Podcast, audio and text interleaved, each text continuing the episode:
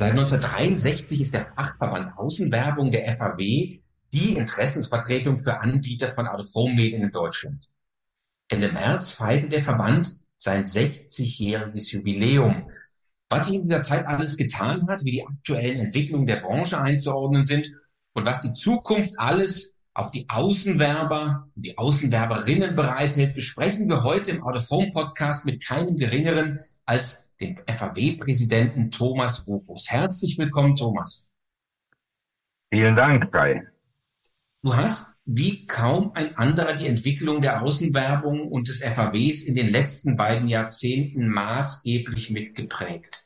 Was waren denn aus deiner Sicht die wesentlichen Meilensteine der Branche in all diesen Jahren?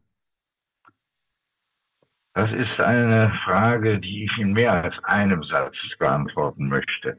Der erste Meilenstein war, dass wir damals eine neue Satzung äh, eingerichtet haben, mit einer damit einhergehenden Stimmrechtsreform. Das hat den Verband auf sichere Füße gestellt, sag ich mal, was die Administration und was die äh, Vorstände anging.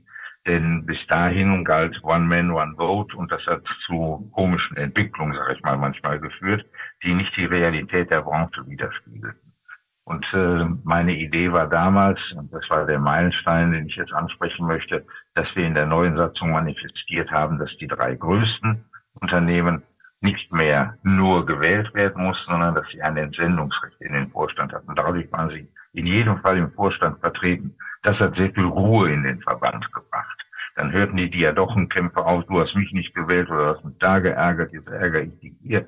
Das war damit beendet. Und wir hatten einen Vorstand, der äh, der Realität entsprach, der, der Marktrealität draußen. Andere Mitglieder wurden natürlich zugewählt und auf diese Weise entstand ein sehr guter, gut besetzter Vorstand, der wirklich äh, tatkräftig zu Werke gehen konnte.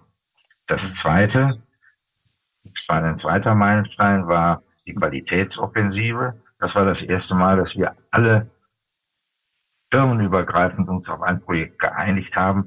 Und dann haben wir die AGMA Studien gemacht. Eine ist ja als die beste des Jahres damals ausgezeichnet worden. Und dann, seitdem sind wir bei den Planern in der Mediaplanung ein ernstzunehmendes Medium geworden und vergleichbar mit den anderen Medien. Das war ganz wichtig.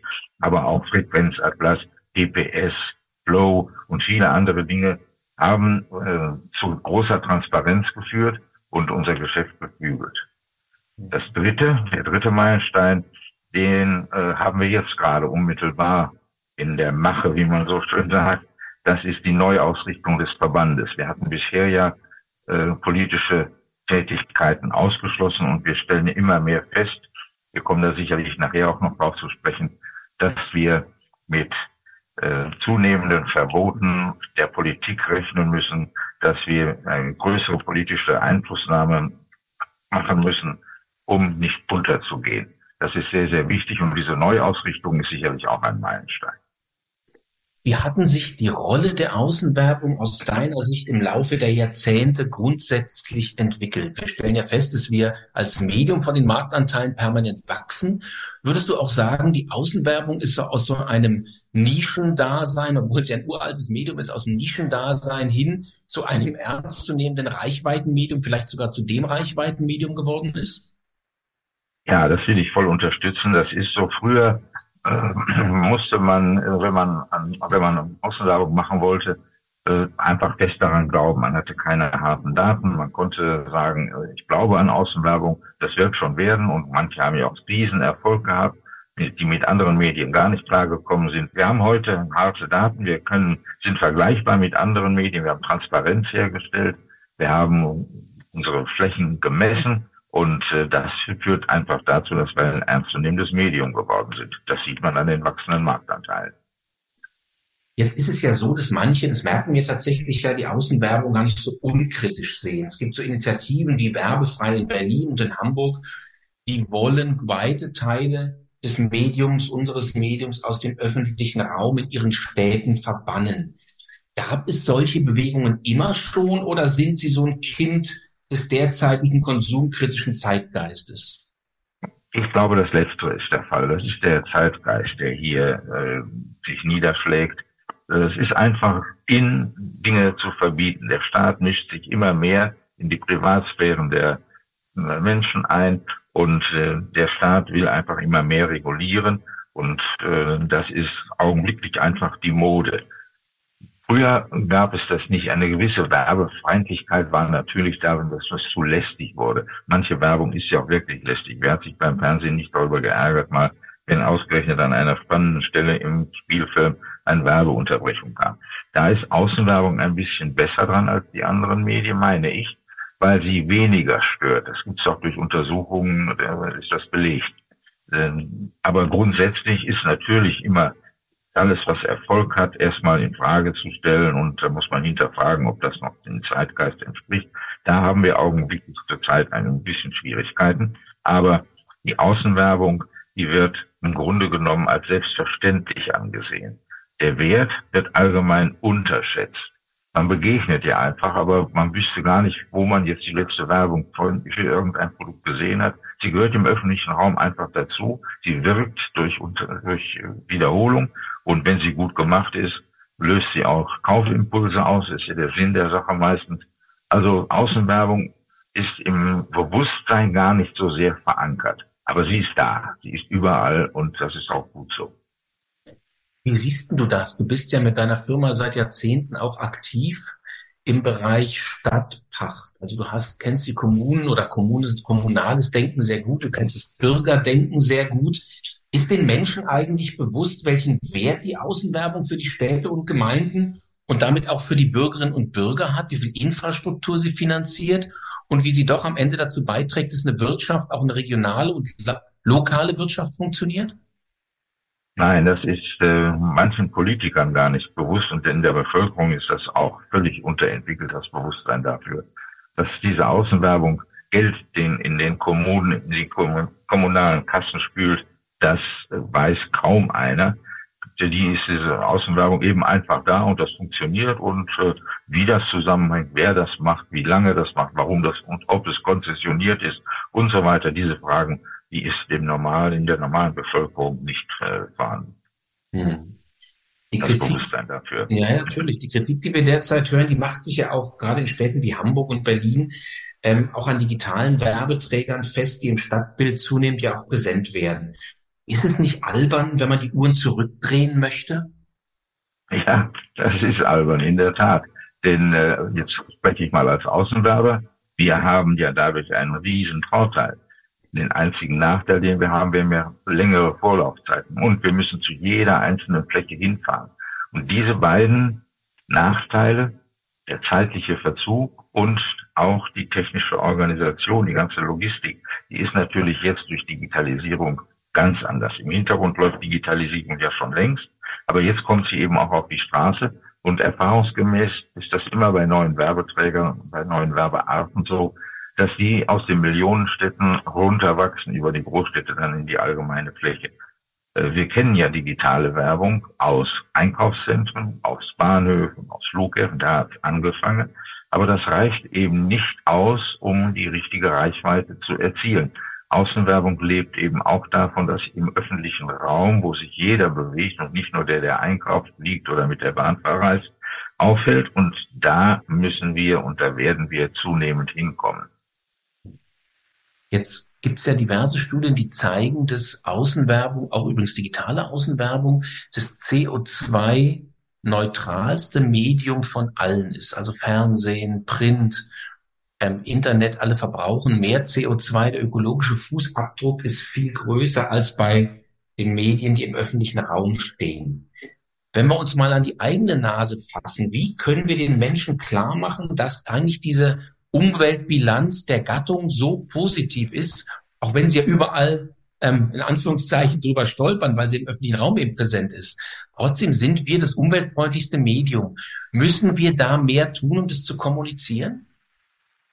Ja, ganz bestimmt müssen wir da mehr tun. Es wird ja immer mehr hinterfragt und so wird das auch langsam dann in Artikeln und in anderen Medien dann äh, verglichen, wie die Werbeträger oder die Werbearten ihren ökologischen Fußabdruck haben.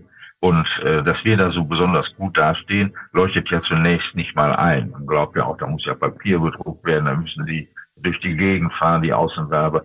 Das ist zwar so, aber insgesamt ist es ja so, dass die Server weltweit so viel Strom verbrauchen, wenn sie im Internet surfen, dass unsere äh, Umweltbilanz sehr viel besser ist als die zum Beispiel von Online-Werbung oder von auch nicht gedruckten anderen Medien. Äh, das ist äh, frappierend. Man glaubt das zunächst gar nicht. Und da haben wir großen Nachholbedarf, dass der Bevölkerung dieses Bewusstsein dafür überhaupt erstmal zu schaffen, beziehungsweise diese Tatsache zu publizieren. Mhm glaube, ein ganz wichtiger Punkt ist auch, dass den Leuten das klar machen kann, man braucht eben für die Außenwerbung keine Endgeräte, also keine Handys, die Strom verbrauchen, keine Fernseher, die Strom verbrauchen. Man braucht sozusagen keine individuelle Zeitung. Das Medium ist ja für viele Menschen gleichzeitig da, die Außenwerbung. Das heißt, wenn man den Leuten klar macht, guckt mal, eure Augen sind das Endgerät ähm, für die Werbung, dann glaube ich, kann man schon vielen klar machen.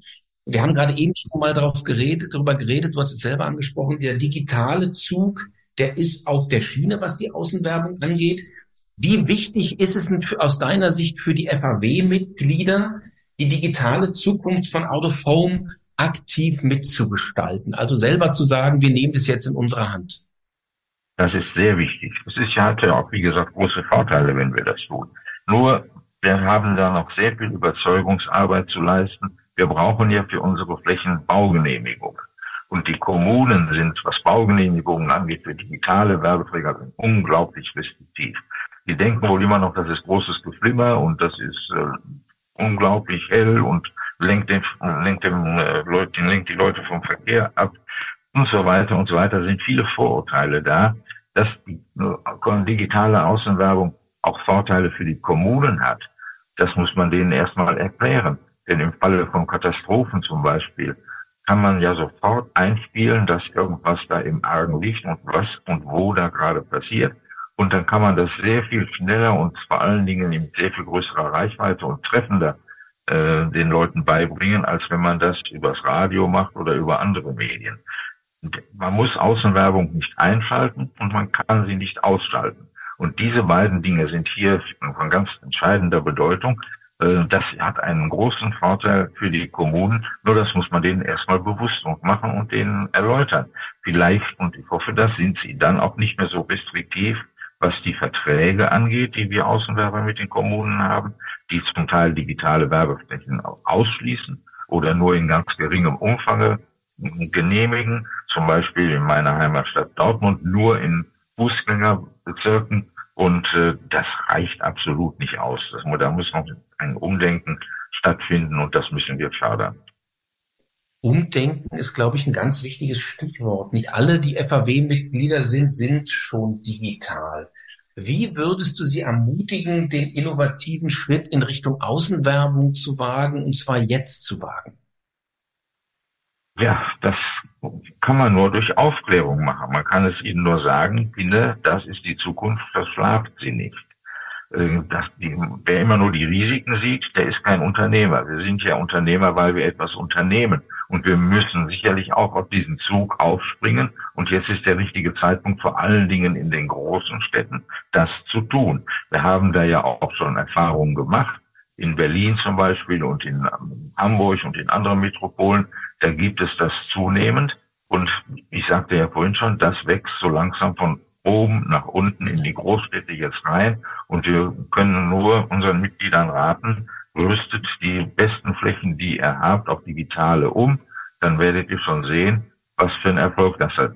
Die Zusammenwirkung von den konventionellen Medien mit den digitalen, die ist das Erfolgsrezept. Hm. Wir haben auf der letzten Mitgliederversammlung Anfang Mai eine Kooperation mit dem AIDU angekündigt. Das AIDU ist ja ein Verband beziehungsweise eine Firma, die sich kümmert hauptsächlich um das Thema digitale Außenwerbung. Die Idee ist, eine Abkürzung zu einheitlichen Leistungswerten zu schaffen, also digitalen Leistungswerten und so ein Ticket für den Zug zum Umwachs, Umsatzwachstum auch für unsere Mitglieder zu lösen. Wir werden als Verband ja denen helfen wollen, die noch nicht ganz sicher sind, wann sie aufspringen wollen. Würdest du sagen, das ist auch so ein weiterer wichtiger Schritt zu sagen, ja, diese Gattung, die ja nicht so riesig ist, muss kooperieren im Bereich digital, im Bereich Leistungswerte, im Bereich sozusagen einheitliche Logik, Vermarktungslogik für die Zukunft? Es wäre töricht, das nicht zu tun. Denn äh, digitale Werbung ist eben, digitale Werbungsträger sind auf dem Vormarsch. Die generieren einen großen Teil unseres Wachstums. Und äh, wenn man die links liegen lässt, auch im Verband links liegen lässt, so würde man verantwortungslos handeln. Wir müssen dieser Tatsache Rechnung tragen und ich finde es sehr gut, dass wir diese Kooperation mit dem IDU jetzt haben und damit digitale und analoge Außenwerbung mit einer Stimme sprechen. Ein weiteres Thema, was die Branche derzeit umtreibt, und da ist das eine Stimme sprechen natürlich ganz zentral, das sind die verschiedenen politischen Initiativen, die versuchen, Werbung einzuschränken und zu behindern. Du hast es vorher schon angesprochen, Stichwort aktuell an Kinder gerichtete Werbung für ungesunde Lebensmittel was müssen wir dann als Gattung tun, um diesen immer größer werdenden politischen Einfluss, der ja tatsächlich oft gar nicht auf irgendwelchen äh, forscherischen Tatsachen beruht, sondern sehr viel ja Meinungsmache ist, entgegenzutreten? Was müssen wir tun, um die Wichtigkeit auch der Medien und der Aufklärung über die Medien im Bewusstsein der Menschen entgegenzutreten, aus deiner Sicht? Ja, du hast das Stichwort Aufklärung ja schon genannt. Das ist es, was wir tun müssen. Es ist ja kein Hexenwerk da gehen viele Leute von völlig falschen Voraussetzungen aus, weil sie äh, der Werbung etwas unterstellen, was sie gar nicht kann. Werbung kann ja nicht alles. Werbung ist ja nicht das Allheilmittel. Werbung kann volkswirtschaftlich gesehen sehr viel Nutzen bringen, indem sie Produkte verbilligt, denn je größer der Aufwand ist, äh, mit dem man sie äh, herstellen kann, je größer die Auflagen sind, die Stückzahlen, desto billiger wird es. Also ist es ein großes volkswirtschaftliches Plus, was Werbung generell generiert. Und das ist in der Bevölkerung viel zu wenig verankert, dieser Grundsatz. Den Anfang der Verbote in Deutschland hat die Tabakwerbung gemacht. Es war das erste frei verkäufliche Produkt, was im großen Stil verboten wurde, zum Schluss auch in der Außenwerbung.